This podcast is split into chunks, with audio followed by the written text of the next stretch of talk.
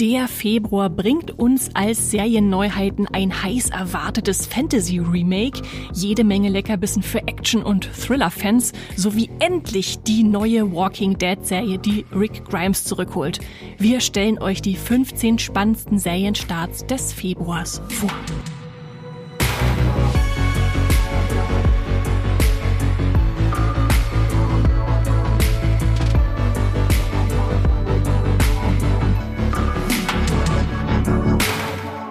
Hallo und herzlich willkommen im Streamgestöber.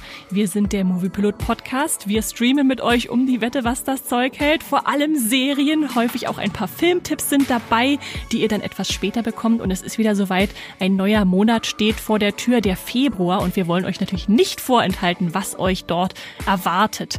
Mein Name ist Esther Stroh. Ich bin Moviepilot Redakteurin und sitze hier mit meinem lieben Serienexpertenkollegen Max Wieseler. Hallo Max. Hallo. Ein neuer Monat geht wieder los. Das ist richtig, das ist richtig. Freue mich. Und ich glaube, wir haben diesen Monat sogar schon ein paar der wirklich heiß erwartetsten Serien des ganzen Jahres mit im Gepäck, oder? Wenn ich Die auf wir auch unsere in unserer Jahresvorschau hatten, sind schon. Genau, schon wir hatten ja jetzt. Anfang des Jahres eine Vorschau auf 2024, was uns da alles so erwartet. Und jetzt haben wir schon die ersten. Das ist immer schön, wenn man nicht so lange warten muss, oder? Manchmal ist dann immer so, ja, irgendwann kommt Dune, The Prophecy, irgendwann vielleicht ganz am Ende des Jahres. Aber nein, wir haben jetzt auch schon ein paar Highlights. Ich glaube, es äh, sind sogar drei. starten. Drei aus unserer Vorschau, die Sehr jetzt gut. starten. Aber welche das sind, verraten wir euch natürlich noch nicht. Das müsst ihr dann im Laufe des Podcasts selbst entdecken. Und bevor wir loslegen, gibt's noch ein paar kleine Worte zu unserem Sponsor. Magenta TV ist unser Sponsoring-Partner. Das TV- und Streaming-Angebot der Telekom bündelt Fernsehen und Streaming auf einer Plattform. Magenta TV gibt's als App, zum Beispiel auf eurem Smart TV, bei Apple TV, auf dem Fire TV Stick oder noch besser über die Premium TV Box Magenta TV One. Alles völlig unabhängig von eurem Internetanbieter. Magenta TV ist ein super praktischer Hub für Live-TV und Streaming-Dienste wie Netflix, Disney RTL Plus sowie die Magenta TV Megathek. Die ist kostenlos mit dabei und hier findet ihr eine riesige und einzigartige Auswahl an Filmen, Serien und Shows.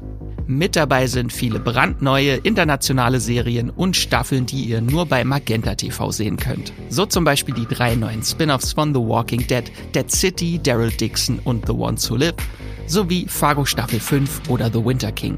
Wie ihr zu Magenta TV und der Megathek kommt und welche verschiedenen Angebote es gibt, das erfahrt ihr über den Link in den Shownotes dieser Podcast-Folge. Und jetzt weiterhin viel Spaß im Streamgestöber. So, Max, bevor wir uns in den Februar wagen, in die 29 Tage, wir haben ja Schaltjahr dieses Jahr, also einen Tag mehr zum Serien gucken, yay! Aber es sind trotzdem weniger. Es sind trotzdem weniger Serien, meinst du? Naja, das ist alles relativ. Dafür aber sehr gute. Wollen wir natürlich zurückgucken auf den Januar, wie wir das äh, bei uns äh, machen, wie das gang und gäbe ist. Max, was hat dich im Januar besonders begeistert im Serienbereich? Also für mich, ich habe sie schon mal vorgestellt, deswegen nehme ich sie jetzt auch nicht extra als Tipp mit, aber für mich ist das Januar-Highlight immer noch True Detective. Äh, Night Country, äh, ganz, ganz tolle Serie, hat mich sehr, sehr gefesselt. Da Ich- habe ich nämlich schon alle sechs Folgen gesehen. Sehr gut, sehr gut. Ich bin noch mittendrin. Ich gucke das Woche zu Woche, um dann da ein bisschen mich reinzugeben in diese kal eiskalte Umgebung. Aber es ist bisher sehr spannend, hast du recht. Ich bekomme das immer in der Redaktions mit, äh, in der Redaktionssitzung mit, wenn dann über Theorien gesprochen wird und ich sitze da. Du weißt schon alles. so läuft das bei uns. ja. Äh, nee, aber als äh, sonst habe ich als Highlight noch mitgebracht, weil wir das im letzten Monatsvorschau nicht hatten. Ähm, Queer Eye, da ist die achte Staffel auf Netflix gestartet. Die achte Staffel schon. Ähm, die Fab Five äh, sind in dieser Staffel wieder in New Orleans unterwegs äh, und das ist einfach ganz fantastisch. Also so wholesome Reality-Serien-Content im kalten äh, Winter. Sind da alle schon auf einmal jetzt da oder muss man das noch auch wöchentlich äh, Da drauf warten? alle sechs Folgen auf einmal. Das Okay. sind leider nur sechs dieses Mal. Also Na hat man auch schnell durchgebinged. Okay, das kam also auch noch im Januar. Wenn ihr da mal reingucken wollt, könnt ihr das bei Netflix. Und ich habe tatsächlich noch einen Nachtrag. Ja. Ganz kurz. Ja. Letzt, in der letzten Monatsvorschau hatte ich vorgestellt The Bequeathed. Ja. Diese tolle koreanische Serie. Ja. Ähm, ich nehme den Hype wieder zurück.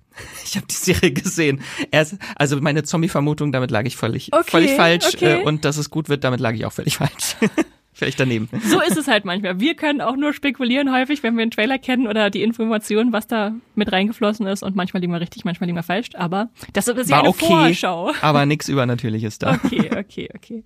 Ja, bei mir war, glaube ich, das Januar-Highlight, äh, wie fast schon zu erwarten war, Masters of the Air. Äh, ich habe mich ja sehr auf diesen äh, Band of Brothers Nachfolger im Geiste gefreut und er hat schon einen ganz anderen Ton, als ich noch so erwartet hätte, muss ich zugeben. Also Band of Brothers ist bei mir immer noch die beste Kriegsserie, da hat sie nicht dran gerüttelt, aber ich fand es sehr interessant, da, da einzutauchen in diese, dieses Luftkriegsgeschehen, wenn man so will. Das hatte ich, also ich hatte auch keine Vorstellung davon, wie so ein, wie so ein Luftkrieg eigentlich aussieht und habe immer nur so aus Filmen halt so irgendwelche Gefechte, wo Flieger aufeinander feuern und aneinander vorbeifliegen und so, aber da gehört so viel mehr dazu und das kann die Serie sehr gut vermitteln, finde ich, und was dann auch so mit Reparaturen und äh, dann kann mal jemand sein Fahrgestell nicht ausführen, äh, ausfahren äh, ze- zeigt. Also das, das hat mir hat mir gut getan, da da wieder reinzugucken. Also gut getan bei der Kriegsserie, okay. und ich war dann sehr froh, äh, dass ich, äh, ich Film, als Filmjournalistin dann wirklich auch jetzt schon alle Folgen durchgucken konnte und nicht Woche zu Woche warten muss, was ja jetzt die meisten anderen müssen. Aber es ist schon eine sehr hochwertige Serie, die ich euch ans Herz legen kann. Ich war überrascht, wie viel Gore in der Serie vorkommt. Also ist schon sehr, bub äh, sehr Wenn dann, blutig. du meinst, wenn da mal jemanden im, ins Gesicht geschossen wird im, im, durch die Cockpitfenster? die werden ja oder? ständig durchsiebt. Das sind Ja. ja nur Blechbüchsen, aber mit ich denen fand's, fliegen. aber ich fand's trotzdem, dass sie dezent damit umgegangen sind, dass man halt einfach nur so eine halbe Sekunde das irgendwie aufblitzen Ja, ja. sieht. Also ist jetzt nicht so eine. Aber es brennt sich in den Kopf ein. Das stimmt, das stimmt. Aber gerade sowas, wenn es dann ins Krieg- Kriegsgefangenenlager oder so geht, das ist dann auch spannend, dann nochmal eine ganz andere Facette dieser. Man denkt ja, okay, die Flieger, die gehen nur einmal rein und wieder zurück, aber diese Mission. Was ist, wenn sie runterfallen? Da, genau, was hängt dann noch damit dran? Genau, Masters of the Air bei Apple TV Plus äh, könnt ihr jetzt schon die ersten zwei Folgen gucken. Diese Woche kommt die dritte und insgesamt gibt's dann neun. Und äh, das ist mein Tipp für den Januar. Wird nur noch besser. Genau. So, und jetzt starten wir aber wirklich in den Februar hinein. Ihr kennt das Spiel, wenn ihr uns schon länger zuhört. Es gibt hier keine Spoiler. Ihr könnt also euch einfach informieren dazu, was hier so nächsten Monat startet. Und für die äh, Schreibfaulen unter euch, die unterwegs sind, die können dann einfach ganz am Ende nochmal in die Shownotes gucken. Da haben wir auch eine lange Liste. Dann einfach nochmal, wenn euch ein Titel entfallen ist, wo der jetzt nochmal lief oder wann er startet oder wie die Serie überhaupt hieß, dann findet ihr da alles schön übersichtlich. Und damit starten wir in den Februar. Und ich beginne, beginne gleich mit dem 1. Februar. Was ist das für ein Tag?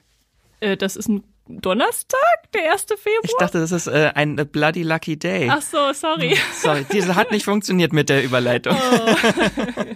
Also an diesem Bloody Lucky äh, Donnerstag, Bloody Lucky Day, könntet ihr mal bei Paramount Plus vorbeischauen.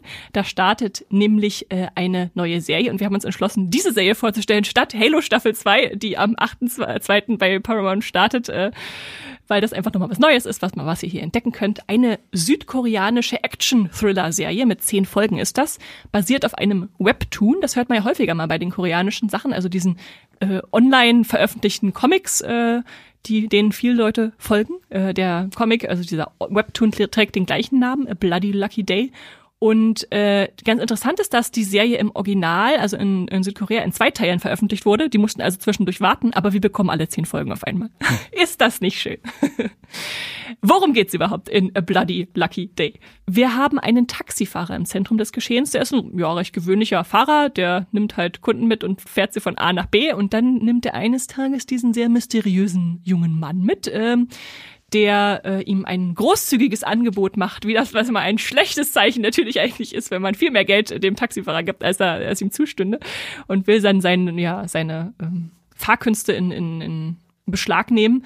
Und es entpuppt sich dann allerdings ziemlich schnell, dass dieser äh, Fahrgast ein Serienmörder ist. Ups. Twist.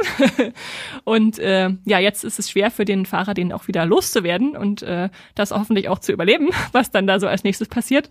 Also die Fahrt wird für den immer Angst einflößen, da all sein Können muss er jetzt einsetzen, irgendwie äh, den Tag zu überstehen. Und dann kommt auch noch die Mutter eines getöteten Opfers ins Spiel die Jagd auf den Serienkiller macht. Also das sind drei, drei Figuren sind so im, die sich da umkreisen dabei und die, ja, diese Mutter hat sich selbst an die Fersen des Killers geheftet und wie das ausgeht, ich habe keine Ahnung. Äh, Wir werden es aber herausfinden bei Paramount Plus. Obwohl Und- es klingt jetzt vom Konzept eigentlich eher wie, wie ein Spielfilm, ne? Eigentlich schon, ne? Ja, so Collateral ist ja mir sofort auch in den Kopf gekommen, der Tom Cruise, Jamie Foxx Thriller, der ja auch sehr düster und, und äh, äh, kalt so war, aber sehr, sehr spannend. Äh, und da bin ich dann auch so mit dem Collateral-Image reingegangen habe mir den Trailer angeguckt und dachte, okay, da geht ja erstmal recht lustig los. So südkoreanische Unterhaltung kennt man ja, dass es manchmal ein bisschen so gefühlsüberbordend dargestellt ist. Aber, das ist ganz, ganz spannend im Trailer, ähm, dass der Fahrer am Anfang noch scherzt und irgendwie so sagt, ja, äh, du hast mir was Schlimmes angestellt, wenn ich dich jetzt hier zu den Schiffsdocks bringen soll, äh, wo du hin willst. Und dann nimmt es aber immer so eine düsterere Note an, dass ich denke, das ist ein spannendes Konzept, so als fluffige Unterhaltung zu starten und sich dann so richtig in die bösen Tiefen zu begeben. Also diese unheilschwangeren Neontöne, mit denen die Bilder da durchtränkt sind, das äh, sieht schon ganz gut aus. Da könnte sich die Verzweiflung dann immer weiter hochschaukeln. Das sieht äh, dann der Ende des, das Ende des Trailers, wenn du mir den Anfang und Ende gegen, entgegenschalten würdest, würde ich sagen, das ist doch nicht dasselbe Konzept. also ja, das vielleicht vielleicht das koreanische Collateral, man weiß es nicht, ähm, aber äh, ich glaube, es könnte einen Blick lohnen und ähm, ansonsten ja zum Cast sind mir tatsächlich die meisten eher unbekannt, die da so mitspielen. Höchstens den Hauptdarsteller, der den Serienkiller spielt, Yun Sok, könnt ihr aus Oldboy äh, kennen, also aus der vor 20 Jahren Version der ersten. Da hat er nämlich die junge Version des Hauptfigur-Bösewichts, glaube ich, gespielt, wenn ich mich richtig erinnere. Also wahrscheinlich würdet ihr dann jetzt nicht wiedererkennen nach 20 Jahren, aber äh, nur, dass es da durchaus auch Leute gibt, die da länger im Geschäft sind, jetzt andere Sachen äh, in die mörderische Richtung Richtung machen. genau, das ist also El Bloody Lucky Day, startet am 1. Februar bei Paramount Plus. Und jetzt geht's mörderisch weiter sogar. Genau, wir bleiben bei Thriller und, und Killer. Max, was hast du damit gebracht? Am 2. Februar ja. startet bei Amazon Mr. and Mrs. Smith. Eine Spionage Action, Liebes, Drama, Serie ist ja alles einfach. ähm, falls euch der Titel vielleicht bekannt vorkommt, der, die Serie basiert lose auf dem gleichnamigen Film aus dem Jahr 2005, damals noch mit Brad Pitt und Angelina Jolie als Ehepaar, das herausfindet, dass sie beide Spione sind, aber es nicht vorher wussten. Hier ist es aber ein bisschen, äh, das Konzept ein bisschen umgedreht. Erstmal, es gibt ein neues Spionage-Ehepaar. Mhm. Äh, diesmal sind das Donald Glover, bekannt aus der tollen Serie Atlanta oder Lando Calrissian aus Solo, mhm. Star Wars Story. Mhm. Ähm, und äh, Maya Erskine spielt die andere Rolle. Ähm, noch relativ unbekannt. Vielleicht, äh, du kennst sie wahrscheinlich, weil du Blue, Blue Eye Samurai gesehen hast. Da war ah. sie die Stimme der Hauptfigur im Original. Ah, sehr cool. Und die heißen aber, nehme ich mal an, auch Smith mit Nachnamen. Deshalb hat die Serie dann ihren Titel gerechtfertigt. Die heißen auch John und Jane Smith. Also, worum geht es sonst in der Serie? Es geht um zwei Menschen, die sich nicht kennen und von einer Agentur für Spionage und Auftragsmord, die einfach nur The Company genannt wird, angeworben werden. Und das Angebot klingt eigentlich recht ja verlockend, so Abenteuer, Reisen um die ganze Welt, äh, keine finanziellen Sorgen und sogar ein eigenes Eigenheim kriegt man. Allerdings hat die Sache einen Haken. Äh, zur Tarnung müssen diese zwei Fremden ein glücklich verheiratetes Ehepaar spielen. Die Americans kommen ins Spiel. Genau. Unter den Decknamen John Smith und Jane Smith. Genau, und als Zweck-Ehepartner äh, müssen sie jetzt erstmal sich in ihrer neuen Beziehung zurechtfinden, die so unterschiedliche Entwicklungsstadien durchläuft, während das äh, Spionageduo auch noch gefährliche High-Risk-Missionen äh, bestreiten muss. Und das Besondere an der Serie, es ist eine Case of the Week Serie. Nein, oh mein Gott, das ist, hätte ich jetzt nicht vermutet. es sind abgeschlossene Missionen jede Folge. Mhm. Äh, das ist schon sehr erfrischend, vor allem so im Action-Thriller-Genre, was ja eigentlich nur noch von diesen durchgehenden Verschwörungen immer getragen mhm. wird. Und langsam mhm. bin ich auch so ein bisschen müde von. Mhm. Deswegen ist das, glaube ich, recht erfrischend, dass hier jetzt einfach in jeder Folge eine eigene Story erzählt wird. Und das Ganze erinnert mich tatsächlich so ein bisschen an Pokerface vom Konzept her, weil das war ja auch so eine Krimi-Fall der Woche-Serie mhm. mit ganz vielen Gaststars, also einer zentralen Hauptfigur, äh, Natascha Leon, die dann immer auf Gaststars trifft. Ja, ja. Und hier sind es auch sehr viele Gaststars, die schon bekannt sind. Unter anderem Alexander Skarsgård, Isa Gonzalez, Sarah Paulson, Ron Perlman, John Turturro und äh, noch Boah, ganz viele das mehr. Ist ja, das funkelt ja der Starcast. Ja, und als Atlanta-Fan freue ich mich natürlich auch sehr, weil ich weiß, die ersten zwei Folgen sind von Hiro Murai inszeniert, der ganz, ganz viele Atlanta-Folgen mhm. inszeniert mhm. hat, auch ein paar Musikvideos von äh, Donald Glover, aka Childish Gambino. Hat vielleicht Donald Glover seine Beziehung spielen lassen, sagt, ja. holt mal den ran, der ist gut. genau, und das Ganze sind acht Folgen. Okay, sehr schön. Und wöchentlich ist natürlich spannend, dann hat man immer wieder eine neue Mission. Obwohl ich glaube, sie sind alle auf einmal. Okay. Ich glaube, sie kommen alle auf einmal. Aber man kann sie natürlich auch wöchentlich gucken. Ja, natürlich, das äh, wenn man sich das einteilen möchte. Okay, bei, bei Amazon. Ja, mich macht ja immer so ein bisschen die Erinnerung an Mr. und Mrs. Smith, den, den Film, traurig, weil ich dachte, das war so die Anfang, glaube ich, der Anfang von Brad Pitt und Angelinas Beziehung und das ist jetzt auch schon wieder lange vorbei. Da merkt man, der Film ist auch schon wieder alt. Bald schon 20 Jahre. Ja, ja. Na gut, aber da hat uns Amazon anscheinend was äh, Schönes, äh, Unterhaltsames und Actionreiches äh, spendiert, wenn ich, wenn ich dich richtig verstanden habe. Ja, ich, ich glaube, es geht schon mehr um die Beziehung der beiden. Okay, okay. Und so und die bisschen, einzelnen Fälle dann halt. Ja. Und sie sind halt nebenbei halt auch noch Spione und Ja. Auftragsmörder. Nee, klingt, klingt nach einer schönen unterhaltsamen Mischung, dass man mal im Gegensatz zu was, sowas wie True Detective, was dann richtig herb, äh, böse daherkommt, dann vielleicht ein bisschen was. Und ich bin halt großer Atlanta-Fan, deswegen. Ja, und ja. Donald Glover hat, steckt auch hier wieder hinter der Serie. Okay, okay. Was übrigens interessant ist, ursprünglich sollte die äh, äh, zweite Hauptrolle Phoebe Waller-Bridge spielen. Die ist dann aber Das ja ausgestiegen. interessanter. Irgendwann, ja. Weiß man warum? Keine Zeit gehabt, sie musste Indiana Jones drehen. Na gut, dann kommen wir jetzt eben neue Talente. Das ist da auch schön, die wir dann kennenlernen können. Dann springe ich mal weiter zum 2. Februar, also beziehungsweise wir bleiben beim 2. Februar. Wir bleiben bei den Kriminellen. Ich springe aber äh, zum, in den Gratisbereich, nämlich in die ARD-Mediathek, äh, zu Testo. Das ist eine neue Thriller-Serie mit sieben Folgen. Eine deutsche, wie ihr euch sicherlich denken könnt, wenn sie in der ARD-Mediathek läuft. Und es geht um vier Häftlinge, die haben die schönen Namen Keko, Stulle, Pepsi und Barro. Die haben Freigang aus dem Knast und wollen nicht mehr ins Gefängnis zurück danach und haben deshalb einen Plan sich überlegt, dass sie ja diesen Ausbruch äh, stattfinden lassen wollen, ein Luxusleben sich gönnen, indem sie einen Raubüberfall äh, durchführen und dann danach dann äh, davon zischen. Äh, und dann tun sich also diese vier noch mit einem fünften, dem Fahr ihrem Fahrer zusammen, um das durchzuziehen und äh, dann kommt es zu einer Geiselnahme in einer Berliner Bank. Äh, ja, maskiert wollen sie den Tresor ausnehmen. Erst geht alles relativ glatt wie geplant, aber dann kommt natürlich, wie das immer so ist bei den Banküberfällen, es doch zu einem Zwischenfall. Jemand wird erschossen und das Blatt wendet sich. Da wird es dann dramatisch. Jetzt sind die fünf Kriminellen auf einmal von außen von der Polizei umstellt. Ähm, außerdem ist nicht so richtig klar, ob sie wirklich alle an einem Strang ziehen oder ob manche im Team vielleicht andere Motive haben, wie sie da rauskommen wollen oder was sie da rausziehen wollen aus der Sache.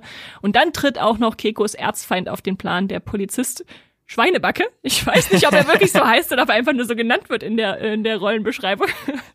Das ist nicht sein Geburtsname, Nein, glaube ich. wer weiß, wer weiß. Es gibt äh, Mein Vorname heißt Schweine und mein gibt- Nachname Backe. es gibt Schweinsteiger, warum gibt es nicht Schweinebacke, Max? Erklär mir das. Genau.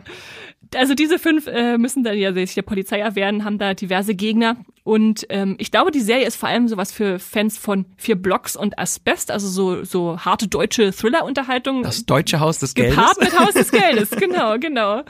Äh, so klingt das ein bisschen. Ähm, entwickelt wurde die Serie von äh, Kida äh, Ramadan und äh, Olivia Retzer. Mhm. Und dann ist natürlich auch logisch, dass äh, der liebe Kida da auch mitspielt in der Hauptrolle des äh, Er ist der Professor. der, Professor der Bande.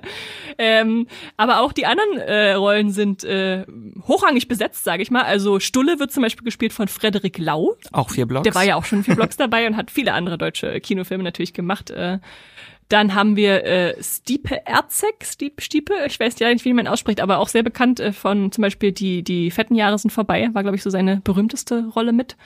Dann haben wir die Poliz eine Polizistin, die von Nicolette Krebitz gespielt wird. Äh, das ist ja auch ein Hausname, sage ich mal, im deutschen äh, Bereich. Und äh, der Polizist Schweinebacke, den wir schon erwähnt haben, der wird von Ronald Zerfeld verkörpert. Also sind schon alles, äh, ja, viele Deutsche, die man kennen kann. Und dann kommen noch welche dazu, die führe führ ich jetzt nochmal kurz auf. Äh, Ruby Ophé, Janette Hein, Uwe Preuß, äh, Katharina Thalbach. Also wirklich ja, die Creme de la Creme hat sich da zusammengefunden, um, um Testo zu testen, ob da eine Bank sich überfallen lässt in dieser siebenfolgigen äh, Serie. Könnt Und die sind, glaube ich, auch ganz snackable, die Folgen, die sind sehr kurz, hab Ah, ich okay. gesehen. Sehr so schön. 15 bis 20 Minuten nur. Und dann ist das ja nix, die sieben Folgen, die hat man ja dann weggeguckt, wahrscheinlich direkt am Ein zweiten, Feierabend. Zweiten. Genau, das könnt ihr also dann am zweiten, zweiten tun und wenn ihr dann durch seid, könnt ihr am 5. Februar weitermachen mit einer ungewöhnlichen Serie, oder Max, was ist das? Ja! Ted, Ted kommt endlich nach Deutschland. Ähm, genau, die startet am 5. Februar bei Join. Läuft auch im Fernsehen parallel, ne? Ähm, am, eine Woche später, Ah, okay. ab dem 12. Februar in der Primetime von Pro7. Mhm. Ähm, genau, und die Folgen gibt's dann immer eine Woche schon vorher, vorab zu sehen bei Join. Äh, genau, und das Ganze ist ein Prequel zu den beiden Spielfilmen Ted und Ted 2. Mit Mark von, Wahlberg. Genau, von 2012 und 2015. Äh, und dahinter steht erneut äh, Schöpfer, Regisseur und Ted-Sprecher auch äh, Seth MacFarlane. Ähm, genau, und in den USA ist die Serie gerade erst im Januar bei Peacock gestartet. Deswegen freue ich mich, dass die so schnell jetzt ein paar Wochen später nur schon äh, in Deutschland bei ProSieben startet und bei Join.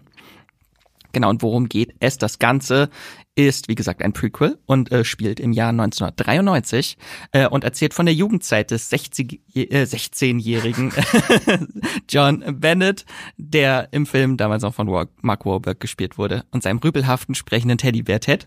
Ähm, genau. Und äh, im Prinzip ist es eine Familiensitcom über die chaotischen Alltagserlebnisse der Bennetts aus Framingham, Massachusetts.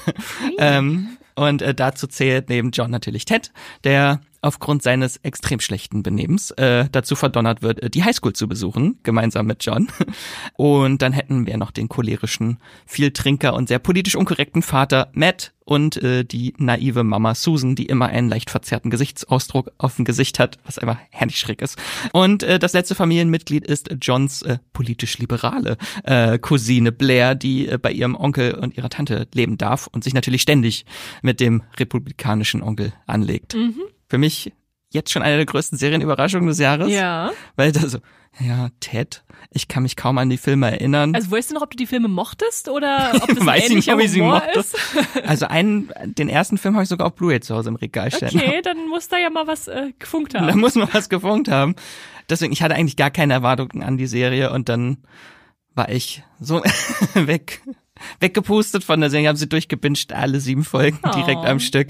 Also man muss die Filme auch nicht kennen. Es ist ja auch ein Prequel. Von Spielt ja vorher, genau, genau. vielleicht für die ein oder andere, für den einen oder anderen Querverweis, für die Origin Story von gewissen Gags vielleicht dann. Äh, Ja, ja. Aber sonst ist die auch Thun- für sich. Thunder Buddies waren die doch, oder? Die, die Donner, Donner Buddies, die. Ja. Ja, okay. Ich singe das Lied jetzt nicht, Nein, weil nein. sonst sind wir explicit gerankt.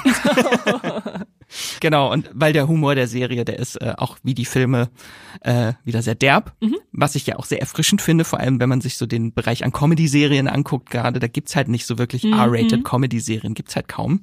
Aber die Serie ist sich trotzdem äh, auch bewusst, dass sie im Jahr 2024 ausgestrahlt wird. Also sie geht nicht so krass unter die Gürtellinie, dass es irgendwie äh, hart rassistisch oder homophob ist. Nein, nein, das ist sie nicht. Aber der Humor ist einfach so überraschend derb, wenn man sich die erste Folge anguckt. Denkt so, oh, oh, okay, oh, what?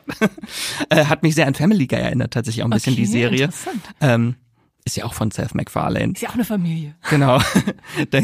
Die eine Cousine, die, sie ist eigentlich so die Mac, die Mac Griffin von dieser Familie. Aber auch von der Musik. Es gibt immer so Establishing Shots und dann diese Big Band Musik dazu. Das hat mich sehr an Family Guy alles Oh. erinnert. Äh, fand ich ganz, ganz toll. Und das Highlight der Serie ist natürlich die Dynamik zwischen Ted und John, die sich so mit ihrer eskalierenden Fantasie und kreativen, man kann es eigentlich nur Gehirnfurze nennen, so gegenseitig immer hochschaukeln, in irgendwelchen Geschichten ver verrennen. Das ist total witzig. Ähm, und es ist auch eine in sich geschlossene Sitcom. Also die Folgen sind in sich geschlossen, wie eine typische Sitcom eigentlich, äh, aber dafür auch mit diesem R-rated Humor, der aber trotzdem auch so eine gewisse Portion Herz noch mit sich bringt. Also es ist so derb und wholesome Das gleichzeitig. klingt wirklich nach einer spannenden Mischung. Da muss man mal reingucken. Und als großer The Orville-Fan, was ja auch eine Seth MacFarlane-Serie ist, habe ich mich natürlich gefreut, dass da auch sehr, sehr viele bekannte Gesichter auch in der Serie äh, auftreten. Ja, leider, wie eben schon einmal gesagt, äh, sind es nur sieben Folgen und war auch von Peacock nur als Eventserie angekündigt, aber da braucht man mehr. Also geht nicht anders. Es ist bestimmt so eine Serie, wenn sie richtig erfolgreich wird, dann machen sie da noch, noch weiter. Also bei Peacock hat sie, glaube ich, auch innerhalb der ersten drei Tage war sie der erfolgreichste äh, Serienstart überhaupt bei Peacock. Und es ist ja jetzt auch nicht so, dass da die Megastars wie Mark Wahlberg oder so mitspielen würden, wo man dann sagt, okay, die zurückzuholen in so eine Serie ist schwierig, sondern na, schauen wir mal. Aber erstmal ist sie abgeschlossen. Genau. Erstmal dürfte sie jetzt bei Das ist ProSieben doch auch gucken. nicht das die schlechteste Ansage zu einer Serie. genau. Erstmal habt ihr ein paar Wochen jetzt erstmal bei ProSieben dann. Okay. TED-Content. Und die kommt dann wöchentlich, sagst du, weil ja genau äh, sowohl die TV-Ausstrahlung als auch eine Woche früher bei Join äh, alles dann schön euch aufbereitet wird. Genau. Schön. Dann springe ich weiter zum 8.12. Und man merkt jetzt schon, dass wir uns langsam dem Valentinstag nähern, denn wir haben Februar und äh, das ist der Monat der Liebe natürlich hier auch. Äh, Jetzt das- mal kein Mord und Totschlag. Genau, genau. Deshalb habe ich euch eine Romcom äh, oder eine ja romantischen Stoff mitgebracht, nämlich zwei an einem Tag startet bei Netflix am 8. Februar. Und das ist das Remake beziehungsweise die neue Buchverfilmung von einem Film, den ihr vielleicht schon mal k- gesehen habt oder davon gehört habt. Nämlich 2011 wurde das schon mit Anne Hathaway und Jim Sturgis äh, verfilmt von Lone Skirvik. Im Original heißt es One Day. Und äh, das jetzt ist eine 14-episödige Serie. Da habe ich erstmal gestutzt und dachte, hä, wie kommt man denn auf so eine Zahl? Vielleicht wegen der 14 des Valentinstags. Wer weiß, wer weiß es schon. Max hatte schon die, du hattest schon die Vermutung, dass es äh, vielleicht daran liegen könnte, dass es so über so einen langen Zeitraum passiert und deswegen man da die Schritte braucht mehr. Und ich hatte mich nur erinnert, dass sie sich in dem Film damals immer jedes Jahr an diesem einen bestimmten Tag getroffen ja, haben. Ja. das ist vielleicht so jede Allerdings, Folge. dazu komme ich gleich noch, Okay. die Serie spielt über 20 Jahre. Also ganz geht Ach, es auch nicht auf. Dann müssten es nur 14, 20 Vielleicht ist ein sechs Jahres sein. Zeitsprung zwischendrin. Genau, also, wer, worum geht's überhaupt, wenn ihr noch gar nichts davon gehört habt? Wir treffen Emma und Dexter und Emma und Dexter treffen sich 1988 zum allerersten Mal zu ihrem äh, Uni-Abschluss oder Schulabschluss, ich glaube Uni ist, müsste das sein. Und die müssen dann aber leider am nächsten Tag getrennter Wege gehen, obwohl sie sich sehr gut verstanden haben und können sich dann irgendwie doch nicht vergessen. Und deshalb ja ziehen dann viele Jahre ins Land und die zwei äh, führen getrennte Leben, laufen sich dann vielleicht doch immer wieder mal über den Weg und ähm, alles läuft nicht so richtig so, wie sie sich das vorgestellt haben. Und so ja, so folgt die Serie den zwei dann wie gesagt 20 Jahre. Immer am 15. Juli gibt's die Einblicke in ihr jeweiliges Leben, wo es gerade angekommen ist. an Warum welchem Punkt. startet diese Serie nicht am 15. Juli? Das ist doch eine verpasste Weil es Chance. eine Valentinsserie ist, Max. Und ja, sie streiten sich, sie hoffen, sie lachen, sie weinen und äh, einer dieser Tage, dieser eine Tag, der titelgebende One Day, wo sie sich kennengelernt haben, halt eben doch ihr ganzes Leben noch in ihnen nach. Ja, klingt, klingt nach einer romantischen, ach ja, jetzt ist kalt, komm, lass uns was Romantisches gucken, äh, Serie. Eine Serienschöpferin ist Nicole Taylor, die hat zuletzt das Musikdrama Wild Rose mit Jessie Buckley gemacht, wenn ihr das kennt. Das fand mir auch sehr gut gefallen. Sehr einfühlsame Herangehensweise so und als Drehbuchautorin hat sie vorher auch schon Serien wie äh, The Nest oder Three Girls äh, gemacht. Und wenn man auf den Cast schaut, könntet ihr Leute kennen, die sind alle nicht so super bekannt, aber können euch schon mal untergekommen sein. Also zum Beispiel der Hauptdarsteller äh, Leo Woodhall, Woodall, Mhm. den kenne ich vor allem aus der zweiten Staffel White Lotus. Ich glaube auch nur daher, ne? Wahrscheinlich, also es ist wirklich das Einzige, was ich mit ihm gesehen habe. Aber die, äh, die Hauptdarstellerin Ambika Mott, äh, die kennst du garantiert und freust This is dich going da to sehr. hurt, ja. Genau, das war die junge äh, Ärztin aus This is Going to Hurt. Wenn ihr This is Going to Hurt noch nicht geguckt habt, schaut euch das unbedingt Wir an. haben so oft gehypt hier. Das ist so gut äh, und wenn ihr, dann wisst ihr jetzt, wenn ihr schon gesehen habt, wisst ihr sofort, von welcher jungen Ärztin wir reden. Und dann gibt's noch weitere Stars wie Essie Davis, kennt ihr vielleicht aus The Babadook, oder Eleanor Tomlinson, äh, die ich aus Poldark vor allem kenne, die Melser, und oder Jolie Richardson. Äh. Also ich glaube, dass das könnte was sein, wo ich mich da schön äh, reinfinden kann. Äh, Mitte Februar am 8.2. kommen dann alle Folgen auf einmal zu Netflix. Alle 14 Episoden sollte man nochmal betonen. Auf jeden Fall schon mal vorher Taschentücher kaufen. Wahrscheinlich. Da gibt's was zu weinen viel. Was hingegen weniger romantisch klingt, ist unsere nächste Serie, Max. Äh, Jetzt kommen wir aber wieder zu Mord und Totschlag. ein Glück. Ähm, da startet nämlich am 9. Februar eine Serie, immer noch bei Netflix, einen Tag später. Wahrscheinlich das Kontrastprogramm dazu zu, zu den zwei an einem Tag. A Killer Paradox. Genau, noch eine südkoreanische Serienkiller-Serie, die auch auf einem Webtoon basiert, Aber bei Netflix diesmal. aber bei Netflix Nicht ist. bei. Und sie klingt tatsächlich so ein bisschen wie Dexter, aber mit einem übernatürlichen Twist. Mhm. Äh, und zwar geht es um einen äh, Studenten namens Lee Tang, der aus Versehen zum Mörder wird. Kann ja mal passieren. Denn er arbeitet in einem Späti und tötet eines Nachts einen unglaublich schrecklichen äh, Kunden mit einem Hammer. Genau, und dann findet er aber glücklicherweise heraus, glücklicherweise, äh, dass sein Opfer in Wahrheit ein Serienmörder war. Also er hat was Gutes eigentlich getan. er hat die Welt von einem bösen Menschen befreit und er realisiert, dass er eine übernatürliche Gabe besitzt, dass er äh, böse Menschen identifizieren kann. Und äh, so wird er jetzt äh, selbst zum Serienkiller, der es auf Verbrecher abgesehen hat. Auf böse Menschen. ja, ist ein bisschen wie Dexter. Dexter, Ne? ja, ich sehe die Parallelen. Und natürlich gibt's auch in dieser Serie einen eifrigen Ermittler der Polizei, der ihn unerbittlich erfol- verfolgt. Also klingt wie der südkoreanische Dexter, ich werde es mir angucken. Der Teaser, der sieht schon sehr schräg aus. Es hat auch wieder dieses koreanische, auch so ein bisschen Comic-Vibes, so, äh, was natürlich halt auch daran liegt, dass es eine Vorlage in Comicform hat. Äh, da fand ich den Titel tatsächlich noch ein bisschen äh, cooler. Der Titel des Webtoons war nämlich Murder Diary. Aber Diary nicht mit Die. IA, sondern mit Diary. Ah, Wortspiel, Wortspiel. Wortspiel, genau. Ähm, sonst auch wieder, äh, wie bei deiner Serie vorhin, einen Bekannten, als einen, den Hauptdarsteller könnte man auf jeden Fall kennen, das ist nämlich äh, Choi Woo-shik. Ähm, der hat in Parasite mitgespielt, äh, den Sohn von der Familie Parasite. Genau, und das Okay. Ganze sind acht Folgen am 9. Februar bei Netflix. Ich habe noch eine Frage dazu. Wie identifiziert er diese, diese Killer? Also du hast gesagt, er hat eine übernatürliche Fähigkeit. Weiß da man, stand er irgendwo, aber ich irgendwie habe es noch nicht erkannt, so, wie er die Sieht er die. Aura oder fühlt er sich zu ihnen hingezogen? Okay, weiß man nicht. Vielleicht Muss hat er auch einen. Blackout und dann sind sie einfach tot. Auch möglich. Okay, das ist also A Killer Paradox. Und das will ich herausfinden, wie er die Deswegen, identifizieren kann. deswegen, muss guckst, ich nur deswegen guckst du die Serie. genau, wir springen vom 9. Februar zum 14. Februar. Das ist hier aber auch ein Schleudertrauma an Genres und Stimmung. Ja. heute. Und obwohl es der 14. Februar ist, ist es keine reine Valentinsserie, wie ihr vielleicht denken könntet, sondern es ist The New Look bei Apple TV Plus. Eine 10 Folgen Modeserie. Es ist das Modejahr dieses Jahr. Es Ne? ist wirklich äh, schlimm.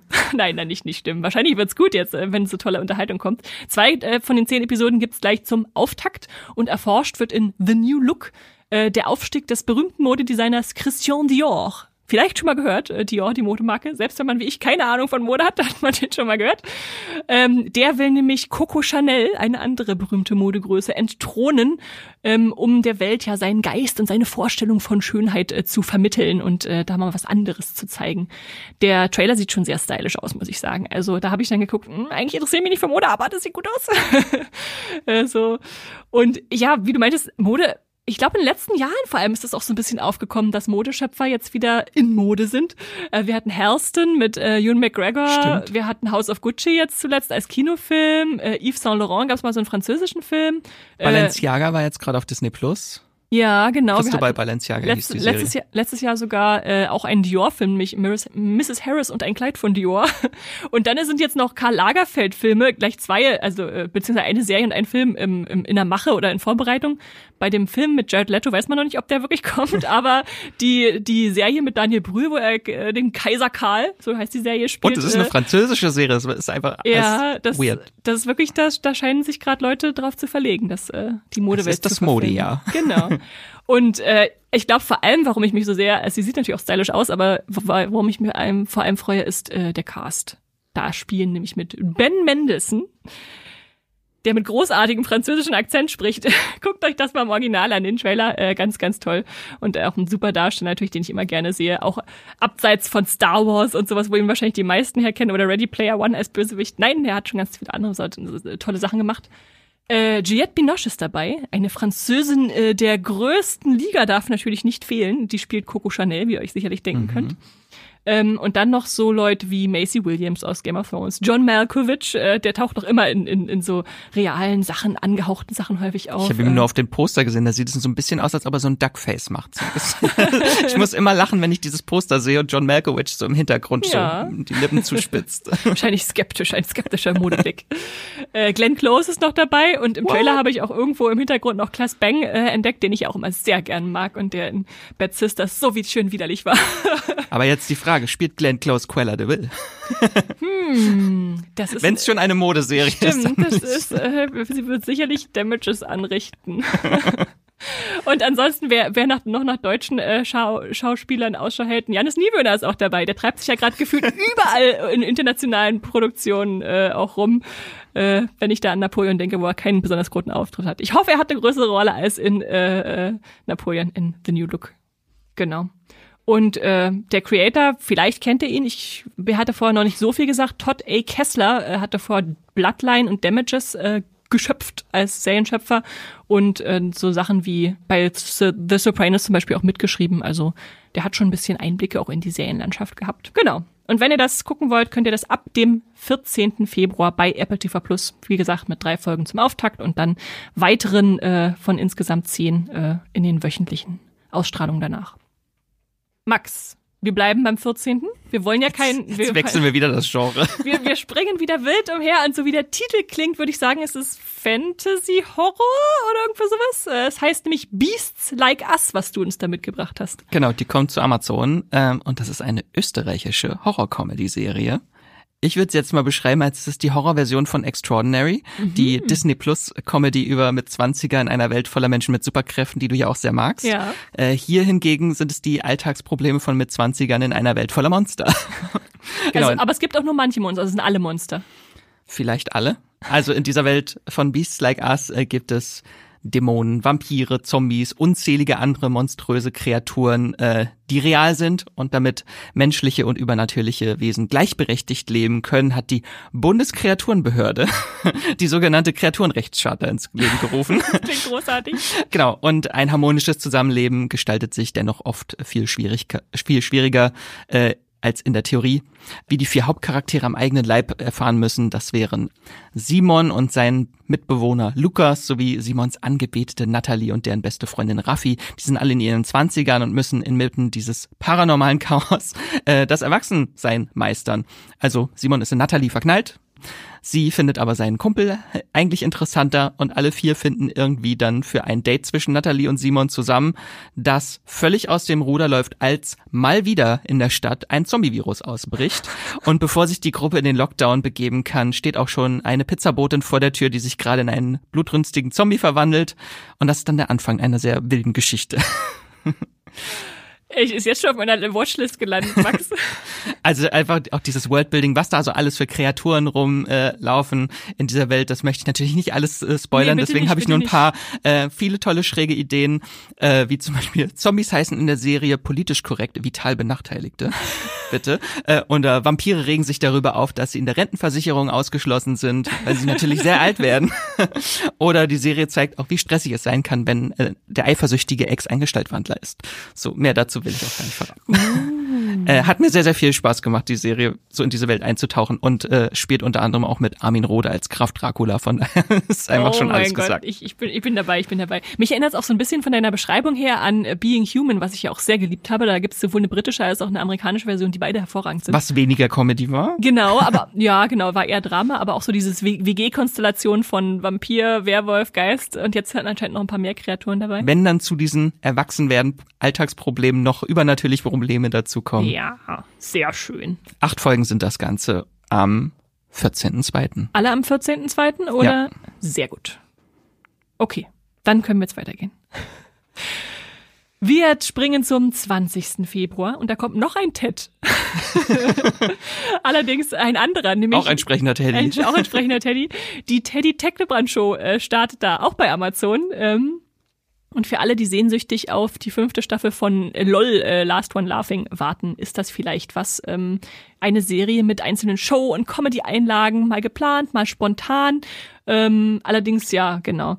Der, der Teddy, der Tedros Tekleban heißt er eigentlich Teddy genannt, ähm, will da was planen, so eine richtig tolle Show, aber seine MitstreiterInnen äh, Antoine, Percy und Ernst haben alle sehr spezielle Vorstellungen davon, was sie eigentlich in diese Show reinbringen wollen und äh, ja, deshalb übernehmen sie sich da teilweise und es endet im Chaos, aber klingt sehr lustig, was zumindest Seine der erste ganzen Persönlichkeiten. Genau, wahrscheinlich, wahrscheinlich. Äh, also es gibt Musik, es gibt Gastauftritte von Stars, es gibt Comedy-Nummern. Äh, ansonsten ist noch gar nicht so viel zum Prinzip, wie das äh, ablaufen soll, bekannt, außer dass es anscheinend im Stotzenhof äh, ge, ge, gefilmt wurde. Und das ist ein Studio mit so unterschiedlichen Schauplätzen, wo man also von Station zu Station weiterspringen kann, ohne jetzt sozusagen das Gebäude verlassen zu müssen.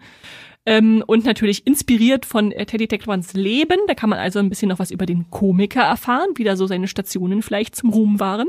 Und ja, die Schnurrbartverkleidung darf natürlich nicht fehlen, die alle aus LOL kennen. Und äh, ja, ich, ich muss zugeben, ich habe ihn erst so durch LOL richtig für mich entdeckt. Da habe jetzt auch tatsächlich Lust, noch ein bisschen mehr zu erfahren, was das so für ein Typ ist, wenn er seine Einzelshow kriegt. Also wenn, wenn es euch da wie mir geht, dann könnt ihr da sechs Folgen ab dem 20. Februar schauen. Zwei gibt's am Dienstag gleich zum Auftakt und den Rest dann später verteilt. Er hatte, glaube ich, vorher schon eine Show bei Amazon, wo er moderiert hatte. Dieses mhm. One-Mic-Stand mhm. war das. Genau, aber hier ist natürlich jetzt Ganz sein ganzes Comedy-Können, genau, was er... Genau. Klingt sehr wild und unberechenbar, auf ja, jeden Fall, das ja. Konzept mit einer interessanten Konstellation an Stars wahrscheinlich auch. Und äh, was für Konstellationen stellst du uns denn am 21. Februar vor, Max? Ja, die Constellation. Eine Serie, die heißt Constellation. So rum. Äh, bei Apple TV Plus startet die am 21. Februar. Und das Ganze ist ein Mix aus Sci-Fi, Mystery und Verschwörungsthriller mit äh, Prometheus-Star Numi Rapaz, mhm. glaube ich, so spricht man sie vielleicht aus. Vielleicht. Als Astronautin, mal wieder. also sind Hat schon, schon mal eine Astronautin gespielt? Ja, Prometheus. Ja, in Prometheus, ja, ja, okay. Genau, und sie spielt äh, die Astronautin Joe, die arbeitet auf der internationalen Raumstation, wo sie an der Seite anderer Astronauten und Kosmonauten der NASA, ESA, ESA vielleicht und Roskosmos äh, die Langzeitwirkungen der Arbeit im Weltraum erforscht und eines Tages kommt es jedoch zu einem schweren Unfall auf der ISS, den sie beinahe nicht überlebt. Und nur mit Mühe und Not schafft sie es zurück. Dank einer äh, Rettungskapsel zurück auf die Erde, wo sie ihren Mann Magnus und ihre Tochter Alice nach langer Abwesenheit wieder in die Arme schließen kann. Ähm, den Ehemann übrigens, äh, der wird gespielt von James Darcy, kennt man auch aus vielen Rollen. Mhm. Aber irgendwas äh, stimmt nicht so richtig. Äh, seit ihrer Rückkehr nämlich scheinen Teile ihres Lebens nicht mehr so ganz zu ihren Erinnerungen äh, zu passen und sie beginnt auch noch so seltsame Visionen zu haben. Im Trailer zum Beispiel sieht man, dass in ihrem Haus ein Klavier steht, sie aber sich nicht erinnern kann, jemals Klavier gespielt zu haben. Oder sie erinnert sich an gewisse Gespräche nicht, die oder sie erinnert sich an Gespräche, die aber nie stattgefunden haben. Und während die ESA Joes psychische Verfassung in Frage stellt, begibt sie sich auf die verzweifelte Suche nach Antworten, was wirklich mit ihr im Weltraum geschehen ist. Oh oh. oh oh. Weißt du, was lustig ist? Die Serienbeschreibung erinnert mich total an eine Netflix-Serie, die nächsten Monat kommt. Das Signal, aber es ist eine deutsche. Mal gucken, wie da Parallelen entstehen können. Ja, aber ich, bitte. Ich, ich würde dich ja ausfragen zu Signal, aber das dürfen wir noch nicht on nee, Nee. Äh, entwickelt wurde die äh, Serie von äh, Peter Harness, der hat unter anderem Drehbücher zu Serien wie äh, The War of the Worlds, Krieg der Welten geschrieben oder Jonathan Strange und Mr. Norrell. Das war auch eine ganz tolle Serie, die fand mhm. ich sehr schön. Genau, und gedreht wurde die Serie, jetzt kommt's, an Schauplätzen in Berlin, Brandenburg, Nordrhein-Westfalen, Bayern, Dänemark, Finnland und Marokko, aber hauptsächlich in Deutschland. äh, sehr interessant und äh, Regie unter anderem ist auch Oliver Hirschspiegel äh, mhm. mit als äh, Regisseur dabei. Oh, cool. Noch der ein oder andere deutsche Star, der im Hintergrund zu sehen ist. Einmal durchs Bild lassen darf, weil in Deutschland gedreht wurde. Also viele deutsche Fördersummen wahrscheinlich in der Serie. Der Trailer sah auf jeden Fall sehr episch aus. Den, ja. den habe ich auch auf großer Leinwand gesehen, als ich die ersten zwei, die erste Folge äh, Masters of the Air im Kino gucken durfte. Das war so, oh ja, das sieht auch gut aus. Diese Raumstationsszenen im Trailer sehen ziemlich gut aus. Ja, ja. ja. Genau, und das Ganze sind acht Folgen, die dann wöchentlich laufen ab 21. Februar und dann werden wir hoffentlich erfahren, was da vor sich geht. Wir werden es herausfinden. Gut, wir bleiben aber noch ein bisschen am 21. Februar und ich übergebe das Wort an Matthias, der uns nämlich verrät, dass jetzt eine Star Wars Serie zu Ende geht. Das ist traurig wahrscheinlich für viele, aber äh, Matthias kann euch da trotzdem mit viel Leidenschaft erzählen, warum das eine tolle Serie ist, die ihr vielleicht mitnehmen solltet. Hallo, hier ist Matthias. Ich habe mal wieder eine Star Wars Serie mitgebracht. Ich habe das Gefühl, ich werde immer nur gefragt, wenn irgendwie eine neue Star Wars Serie startet, ob ich hier was vorstellen mag. Aber ich freue mich heute besonders, euch die äh, dritte und letzte Staffel von The Bad Batch ans Herz zu legen. Ähm, das ist eine Animationsserie, die ist damals aus The Clone Wars hervorgegangen. Ähm, Clone Wars ist ja die große Serie, die so während Episode 2, Episode 3, also in dieser Prequel Ära spielt und eben, naja, wie es der Titel schon sagt, von den Klonkriegen handelt und eine Bad Batch greift dann eine Einheit auf, die wir da kennenlernen, nämlich Clone Force 99, Kloneinheit ähm, 99.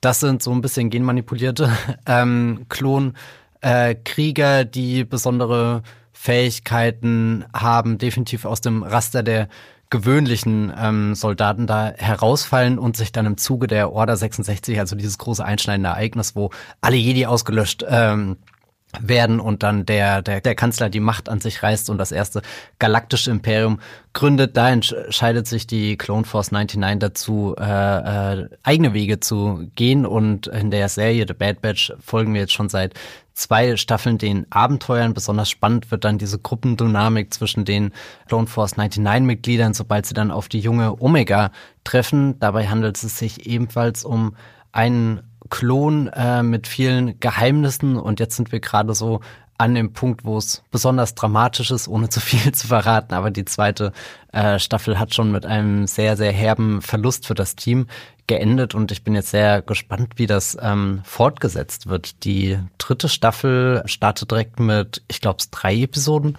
sind es. Die gehen am 21. Februar 2024 bei Disney Plus an den Start und insgesamt haben wir dann noch 15 Episoden, die uns jetzt das Ende der Geschichte ähm, ja, erzählen. 1. Mai wird die The Bad Batch-Ära bei Disney Plus zu Ende gehen. Sie war kurz, aber ich glaube, wer sich getraut hat, da einen Blick hineinzuwerfen und sich hat nicht davon abschrecken lassen, oh mein Gott, das sieht ja aus wie eine Kinderserie oder so, der wird da schon eigentlich eine ziemlich gute Star Wars-Geschichte ähm, erfahren haben. Und ich bin sicher, das wird auch so ähnlich weitergehen, weil was The Bad Batch sehr gut hinkriegt, das sind so, die Serie fährt ganz gut zweitgleisig. Auf der einen Seite hast du so von Woche zu Woche irgendwie ein Abenteuer, eine Mission, manchmal sogar in Anlehnung an irgendeinen großen Filmklassiker. Ich kann mich dran erinnern, dass es in der zweiten Staffel zum Beispiel eine Folge gab, die sich sehr angefühlt hat wie das Ding aus einer anderen Welt von äh, John Carpenter, wo man im Eis ist und dann gibt es auch so ein paar Horroreinschläge. Aber auf der anderen Seite erzählte Bad Batch auch eine ganz große Geschichte und das ist nämlich die Geschichte, wie äh,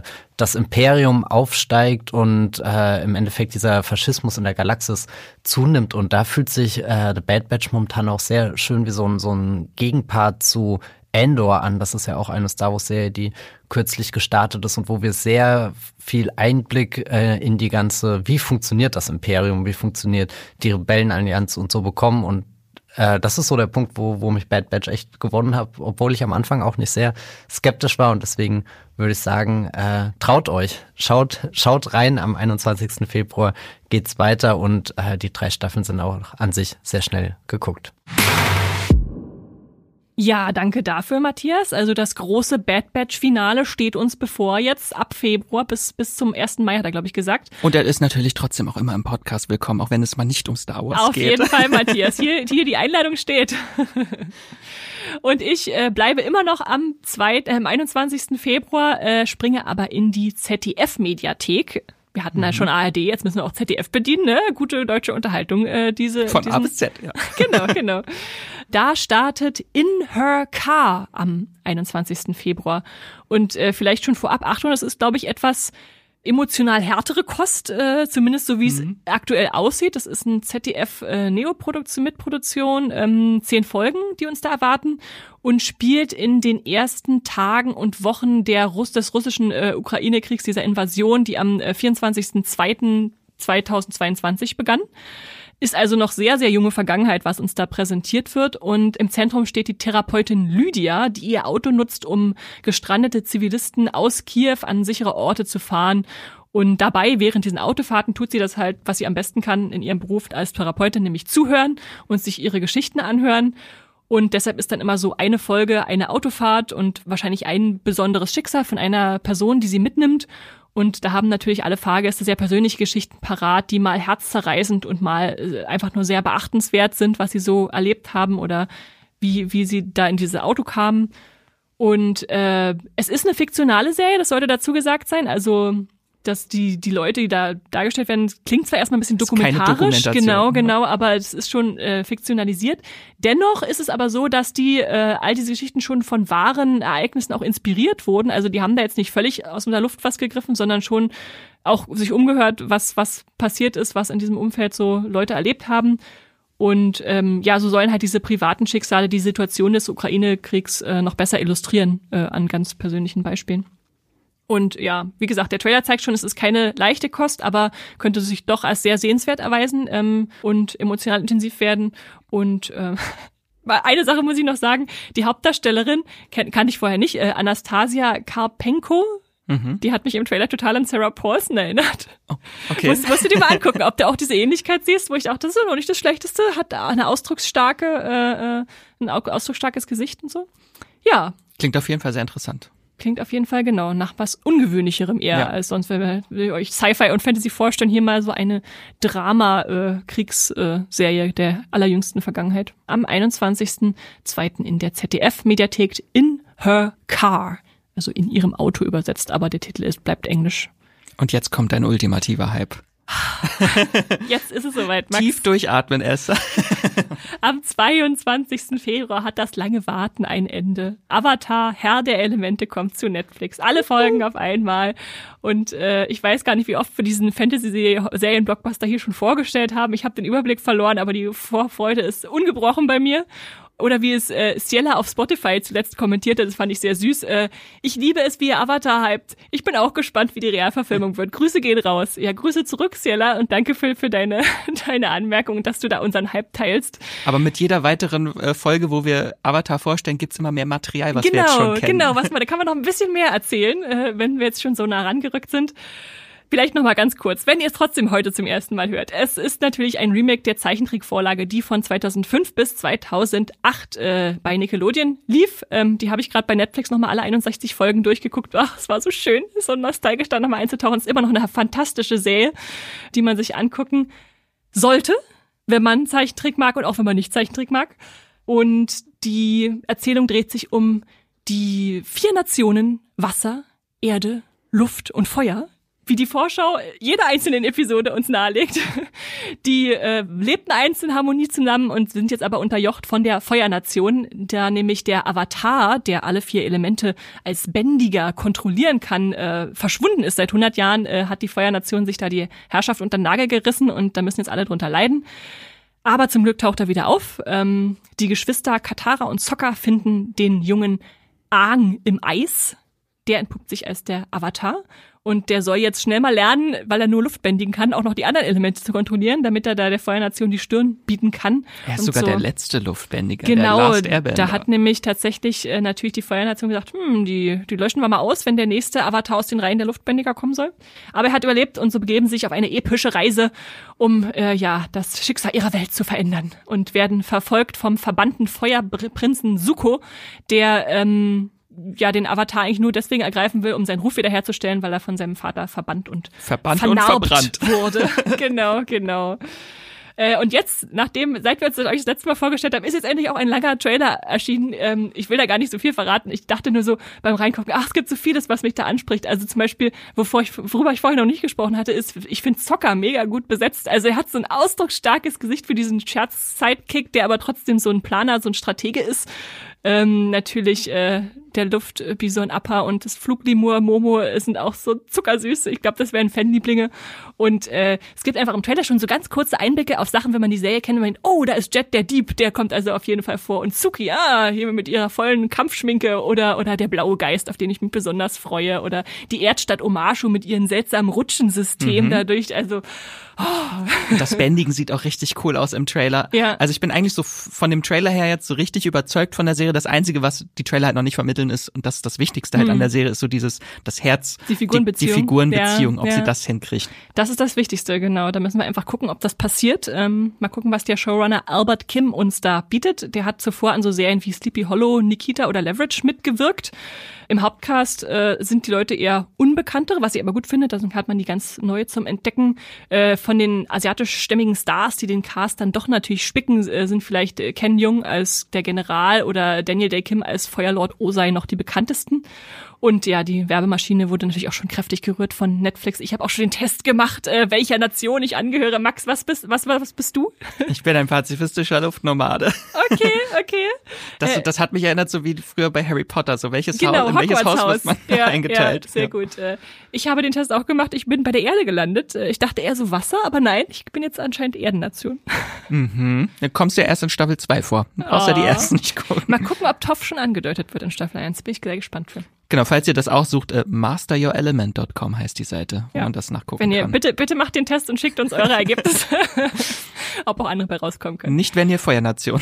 Dann, dann äh, spielen wir euch nicht im Podcast ab. Nein, Quatsch. Äh, Suko ist ja auch Feuernation. Gut, das ist also endlich Avatar, Herr der Elemente. Am 22. Februar äh, kommen alle Folgen. Äh, wir freuen uns riesig, wie ihr schon mehrfach gehört habt. Und deswegen können wir jetzt auch weitergehen zu unserer nächsten großen Vorfreude. Max. Noch mehr Vorfreude. Das ist ja meine meist, meist gefreute, vorgefreute Serie des Jahres. Ähm, am 26. Februar startet The Walking Dead, The Ones Who Live. Bei Magenta TV. Wir hatten die jetzt auch kürzlich schon in unserem großen Serien-Highlight 2024 Podcast vorgestellt. Und jetzt kommt sie. Das meist erwartete The Walking Dead Spin-off. Ähm, Falls ihr euch nicht erinnert, The Walking Dead, eine der größten Horrorserien unserer Zeit. ein globales Phänomen äh, seit über 13 Jahren und jetzt kommt ein Spin-off beziehungsweise eine Fortsetzung könnte man es auch nennen, auf die Fans seit über fünf Jahren warten, denn die Geschichte von Rick Grimes geht weiter. Wir erinnern uns zurück in Staffel 9 damals, Rick Grimes beziehungsweise Andrew Lincoln stieg aus der Serie aus und Rick Grimes verschwand. Ähm, dann gab es in der Serie The Walking Dead einen großen Zeitsprung von sechs Jahren. Danach äh, verschwand dann auch noch Michonne, Ricks Ehefrau, um nach ihm zu suchen. Und bis zum Ende der Originalserie sind die beiden nicht äh, nach Hause gekehrt. Und tatsächlich am Ende der Serie müssten es auch um die acht Jahre sogar schon gewesen sein, Boah. in denen Rick nicht nach Hause gekehrt ist. Also länger, als er eigentlich mit seiner Familie verbracht hat in der Serie Ja, vorher. ja. Das wird sehr, sehr interessant. Wo ist er die ganze Zeit gewesen?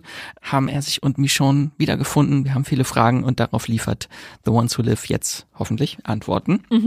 Ein paar kennen wir natürlich auch schon. Ja, endlich macht es sich mal bezahlt, The, The World Beyond oder World Beyond geschaut zu haben. Da gab es nämlich schon so ein paar Infos, um äh, so wo Rick sich eigentlich befindet. Ähm, damals wurde Rick natürlich von der Civic Republic, äh, von dem CRM, dem Civic Republic Military, entführt und in diese Civic Republic gebracht, eine Mega-Gemeinschaft mit um die 250.000 Einwohnern. Dagegen ist das Commonwealth mit seinen 50.000 Einwohnern ein Klacks dagegen. Okay. Ähm, in Philadelphia ist das Ganze und äh, mit einem eigenen Regierungsapparat und die äh, Civic Republic selbst sieht sich als äh, das letzte Licht der Menschheit, die letzte Hoffnung der Menschheit äh, und ihre Existenz muss mit allen Mitteln geheim gehalten werden und dafür ist das CRM Deshalb fliegen sie mit. Helikoptern durch die Gegend. Dafür ist das CRM zuständig. Die fliegen mit Helikoptern. Wenn du einen Helikopter siehst, hast du Pech gehabt. Dann wirst du sofort umgebracht. Ähm, das ist nämlich das, das CRM ist das autonome Militär, das mit Hubschrauber, Hubschraubern über die ganze USA verbreitet aktiv ist, an Heilmitteln forscht und Allianzen beschützt, Handelsallianzen. Genau, und das ist äh, eine völlig neue Welt für Rick Grimes, in die er gebracht wurde. Also ein bisschen wie der Anfang von The Walking Dead tatsächlich, wo er auch in einer neuen Welt aufgewacht stimmt. ist. Übrigens auch ein sehr schöner Verweis, die ersten drei Folgen äh, der neuen Serie heißen äh, Years und Gone und By. Also Years Ja. Gone By und die allererste The Walking Dead Folge Hieß ja hieß auch. Days Gone By. Ah. Also ein schöner Anschluss. Ich hoffe, dass er einfach wieder in einem Bett erwacht. Damit muss die Serie beginnen. Bitte, bitte. Und er konnte aber all die Jahre natürlich nicht zurück nach Hause kehren, weil er zu viel weiß. Niemand darf äh, diese Civic Republic einfach wieder so verlassen. Weiß man, warum die sich so geheim halten wollen? Wollen sie einfach keinen Mitgliederzuwachs mehr oder äh, Ich hoffe, diese Serie wird uns Antworten geben. bestimmt, ja. Weil wir immer noch nicht so wirklich viel über die wissen. Was ist eigentlich ihr Ziel? Äh, worauf läuft das alles hinaus? Ja, ja. Genau, aber natürlich geht's groß natürlich um Rick Grimes, hauptsächlich erstmal um seine Geschichte. Ähm, wir haben zum Beispiel ja gesehen im Epilog von The Walking Dead, dass er mal versucht hat zu flüchten aus dieser Civic Republic, was natürlich äh, nicht geklappt hat. Und das ist nämlich bereits dann auch im Trailer zu kennen. Irgendwann hat er sich komplett gewandelt und ist zu einem äh, Soldaten geworden. Äh, das sieht man im Trailer nämlich kurz auch. Da sieht man so die ganzen Soldaten in einer Reihe stehen. Irgendwo im Hintergrund sieht man auch Rick Grimes stehen. Und dieses äh, ganze Militär wird geleitet von Major General Beale. Den hat man auch schon in World Beyond zumindest namentlich gehört. Jetzt sehen wir ihn auch endlich und er wird gespielt von Terry O'Quinn Lost. aus Lost. genau. Und das muss man halt erstmal jetzt sacken lassen, dass äh, Rick, hatte ich eben schon erwähnt, Rick ist länger im CRM, als wir eigentlich ihn in der Serie gesehen haben, weil die ersten acht Staffeln von The Walking Dead waren, glaube ich, drei Jahre Ja. von der Okay. Postapokalypse. Und dann kam es ja den Zeitsprung und alles und was da so passiert ist. Ja, krass. Deswegen äh, hat er sich natürlich auch stark verändert, wenn seine Frau ihn irgendwann wieder sieht. Die natürlich auch mitspielt. Wir sollten Michonne einfach nicht vergessen. Alle Nein. sprechen immer nur von der Rick-Serie. Nein, es ist natürlich auch eine Michonne-Serie. Sehr gut. Sie ist auch prominent, noch steht vor ihm auf dem Poster. Dieses, wo die beiden vor, vor so Flammen, das, das Feuer der Liebe der beiden, das, das brennt die ganze Welt nieder in der Serie. Ähm, genau, die hat äh, Rick innerhalb der Serie auch schon über sechs Jahre halt nicht gesehen, fand dann irgendwann heraus, dass er überlebt hat. Sie dachte, er ist tot und hat sich dann auf den Weg gemacht, hat ihre Kinder zurückgelassen. Warum? um nach, nach Rick zu suchen. Und das wird natürlich auch ihre Suche nach ihm auch thematisiert in der Serie. Ich freue mich jetzt schon einfach endlich mal wieder zu sehen, wie Untote mit ihren Katanas durchtrennt werden. Wir hatten lange keine richtigen Schwerter mehr in The Walking Dead. Genau, und ich warte natürlich auf den großen Moment, wo Rick hoffentlich nach all den Jahren erfahr erfährt, dass er einen Sohn hat. Stimmt, der weiß das noch gar nicht. Nee, sie wusste Ei, erst, dass sie ei, schwanger ei, ist, nachdem ei. er schon weg war. Der kleine Rick Junior. Ja, also ich freue mich erstmal natürlich auf den Moment, wo die zwei sich dann wirklich Oh ja. wiedersehen. Das wird bestimmt total Das emotional. das wird so unglaublich. Ich glaube, diese Serie wird einfach nur emotional. ja, ja. Also ich muss zugeben, ich hatte ja davor noch so ein bisschen verhaltene Vorfreude, beziehungsweise versucht, mich nicht zu sehr zu freuen, aber jetzt inzwischen habe ich den Trailer gesehen und dachte auch so, ja, das sieht super aus, das wird ganz toll. Genau, das Ganze sind nur sechs Folgen. Ich hoffe, dass es nur die erste Staffel ist und es noch weitere gibt und nicht eine Miniserie ist, weil ich nicht weiß, wie sie das alles erzählen wollen. Hm. Max, rechnen wir mal nach, wie viele Rick-Filme sollte es ursprünglich mal geben, bevor dieser Plan Drei. der Kinofilme wieder gecancelt wurde? Drei Filme sind wie viele Serienepisoden? Sechs? Ja. Oh nein. Aber wir wissen natürlich gar nichts, alles nur Spekulation. Äh, Wir Ja. können ja noch hoffen. Wenn es nur eine Staffel ist, dann hoffe ich aber, dass sie bitte mit ihrer Familie wieder vereint werden. Bitte, das, das, wäre braucht man schon das am Ende. ja, das ist richtig. Genau, äh, genau, sechs Folgen, die kommen wöchentlich, immer einen Tag nach der US-Ausstrahlung montags bei Magenta TV. Diejenigen, die leben. heißt die Serie. The Ones Who Live klingt am Englischen. Toll. Einfach die Abkürzung. Toll. Toll. Bitte. TWD Toll. So, und dann gehen wir weiter vom 26. Februar zum 27. Februar. Mit Riesenschritten geht es hier auf das Monatsende zu und das ist dann auch schon unsere letzte Februarserie bei Disney Plus. Immerhin noch was bei Disney Plus. Max, noch ein bisschen Abwechslung hier. Was? Schon wieder eine Serie aus dem äh, Serienhighlight 2024 Podcast. Ja. Da kommen jetzt am Ende Februar die ganzen. Highlights. Ein zehnteiliges Samurai-Epos im Jahr 1600 kommt auf uns zu. Shogun äh, startet bei Disney Plus. Das ist die Adaption von James Clevells gleichnamigen Roman aus dem Jahr 1975. Ist schon ein bisschen älter, der Roman. Wurde auch schon 1980 verfilmt als Miniserie. Die habe ich als Kind damals sogar geguckt mit meinem Papa zusammen. Äh, damals äh, hatte da die Hauptrolle Kinolegende Toshiro Mifune, bekannt aus äh, Die Sieben Samurai. Und dessen Rolle wird in der neuen Version von äh, John Wick 4 Star Hiroyuki Sanada verkörpert. Und ich erzähle euch jetzt auch natürlich auch gerne nochmal, worum es geht in der Serie kurz. Und zwar geht es um einen englischen Navigator mit dem Namen John Blackthorne, der mit seiner Crew des holländischen Handelsschiffs Erasmus im Jahr 1600 an der Küste Japans aufläuft und direkt in Gefangenschaft gerät. Und äh, John befindet sich plötzlich in einer völlig neuen Welt und Kultur, in der er niemanden versteht und in dem seine Gegenüber ihn alle als Barbaren ansehen, der weiße Barbar hier aus Europa. Glücklicherweise verfügt John aber über wertvolles Wissen, das dem Fürsten Toranaga, äh, der gespielt wird von Hiroyuki Sanada, im Konflikt mit dem Rat der Regenten von Nutzen sein kann. Und so gewinnt John das Vertrauen des Daimios und äh, kommt der Besetzerin, Übersetzerin Lady Mariko etwas näher und befindet sich dann plötzlich direkt im Zentrum einer gewaltigen Verschwörung machthungriger Feudalherren und intriganter Portugiesen und Jesuiten. Sehr, sehr interessant. Jetzt habe ich so ein bisschen Silence-Vibes von, von Scorsese. Ich durfte schon reingucken, ich darf noch nicht zu viel sagen zur Serie, aber ich darf sagen, ich bin begeistert. Ich darf eine Reaction abgeben. Okay, das ist doch Äh, gut. Ich bin begeistert, genau. Guckt euch den Trailer an. Also die Bilder und das Setting, das sieht alles schon sehr, sehr episch aus. Es gibt viel Gewalt und Kämpfe in der Serie, Intrigen und natürlich auch dieser sehr interessante Blick auf diesen Clash der Kulturen, der da stattfindet. Mhm. Ganz, ganz toll. Äh, zur Besetzung nochmal kurz. Einmal Hiroyuki Sanada spielt mit, dann haben wir den John Blackthorne, der wird gespielt von Cosmo Jarvis, bekannt aus dem Netflix-Film Überredung mit Dakota Johnson unter anderem. Äh, und die Lady Mariko wird gespielt von Anna Savai, die gerade erst die Hauptrolle in Monarch Legacy of Monsters, die Godzilla-Serie, gespielt hatte. Genau. Und was auch interessant ist, die Serie ist natürlich zweisprachig. Es geht ja um diesen Clash der Kulturen äh, und ist größtenteils auf Japanisch. Aber sollte man sich trotzdem nicht entgehen lassen. Ja, ja. Wird denn dann, also vielleicht darfst du nicht sagen, aber ich frage dich trotzdem, wird untertitelt, also wenn ihr, weil du, das fand ich gerade so faszinierend, dass einem dann ankommt und nichts versteht, sind wir dann in der gleichen Position, dass wir auch noch nichts verstehen und es erst lernen müssen oder kriegen wir von Anfang an einen Untertitel? das ist natürlich ein Fun Fact. Ähm, die Miniserie damals 1980 in der Originalausstrahlung, in der ersten Ausstrahlung war die tatsächlich komplett ohne Untertitel, weil sie aus der Sicht von John Blackthorne Ja, erzählt ja. werden sollte, äh, dass man einfach nichts versteht. Äh, nein, das ist diesmal nicht so, Okay, okay. weil es ist schon äh, die Erzählung ist schon sehr aufgeteilt und hat halt einen sehr großen Fokus auf die japanischen Okay, äh, dann Charaktere. müssen wir auch wissen, was die denken von dem. Dann, genau, ja, ja. weil sonst verstehst du einfach 90 Prozent der Serie nicht. Ja, cool. Das äh, ist auf jeden Fall auch schon auf meiner Watchlist. Also so, so schönes Abenteuer, äh, fremde Kulturen, Culture Clash. Genau, am 27. Februar äh, zwei Folgen gibt's da zum Start und dann zehn Folgen insgesamt, die dann wöchentlich veröffentlicht werden bei Disney Plus. Sehr schön. Und Shogun war auch schon unsere letzte Serie. Damit sind wir am Ende angekommen. Wir danken euch wie immer fürs Zuhören bis hierher und freuen uns natürlich auch, wenn ihr uns Feedback schickt. Und da haben wir mal ein bisschen wieder bei Spotify gestöbert. Max, willst du uns mal ein bisschen vorlesen, was uns da so für Sachen eingegangen sind? Ja, da hatten wir zur Januarvorschau, war das, glaube ich, ein paar äh, Kommentare äh, von Mr. Bluebird. Äh, sehr informativ, interessant und hilfreich. Gern geschehen. von äh, Topman äh, 82. An jedem Monatsanfang eins meiner Podcast-Highlights. Danke dafür. Oh, Bitte. viele liebe Grüße. Grüße. Äh, Und dann hat noch Waldfee, die Waldfee hat geschrieben. Auch eine gute Serie ist Fellow Travelers. Zwar kamen die bereits im Dezember auf Paramount Plus, hab sie aber jetzt erst gesehen. Große Empfehlung, vielleicht habt ihr ja Lust, sie mal vorzustellen.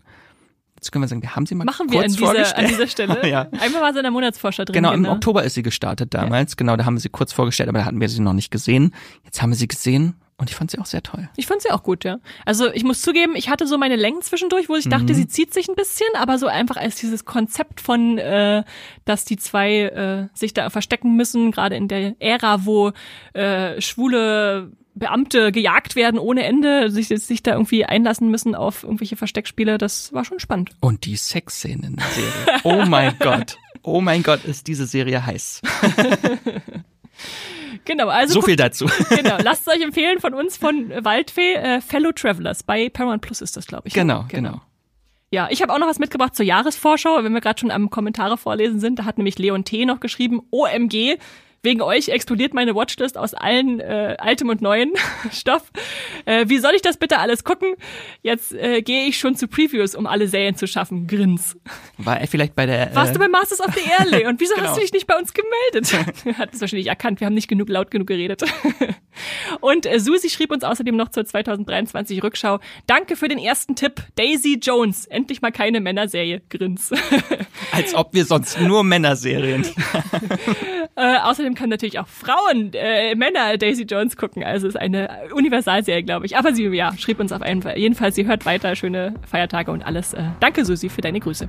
Fassen wir zusammen, Daisy Jones and the Six ist eine tolle Serie für jeden. Ja, ja. genau, also macht es wie diese lieben HörerInnen. Schreibt uns, abonniert uns, äh, lasst uns wissen, was ihr so denkt. Wir wünschen euch einen schönen Februar und sagen, streamt was Schönes. Tschüss.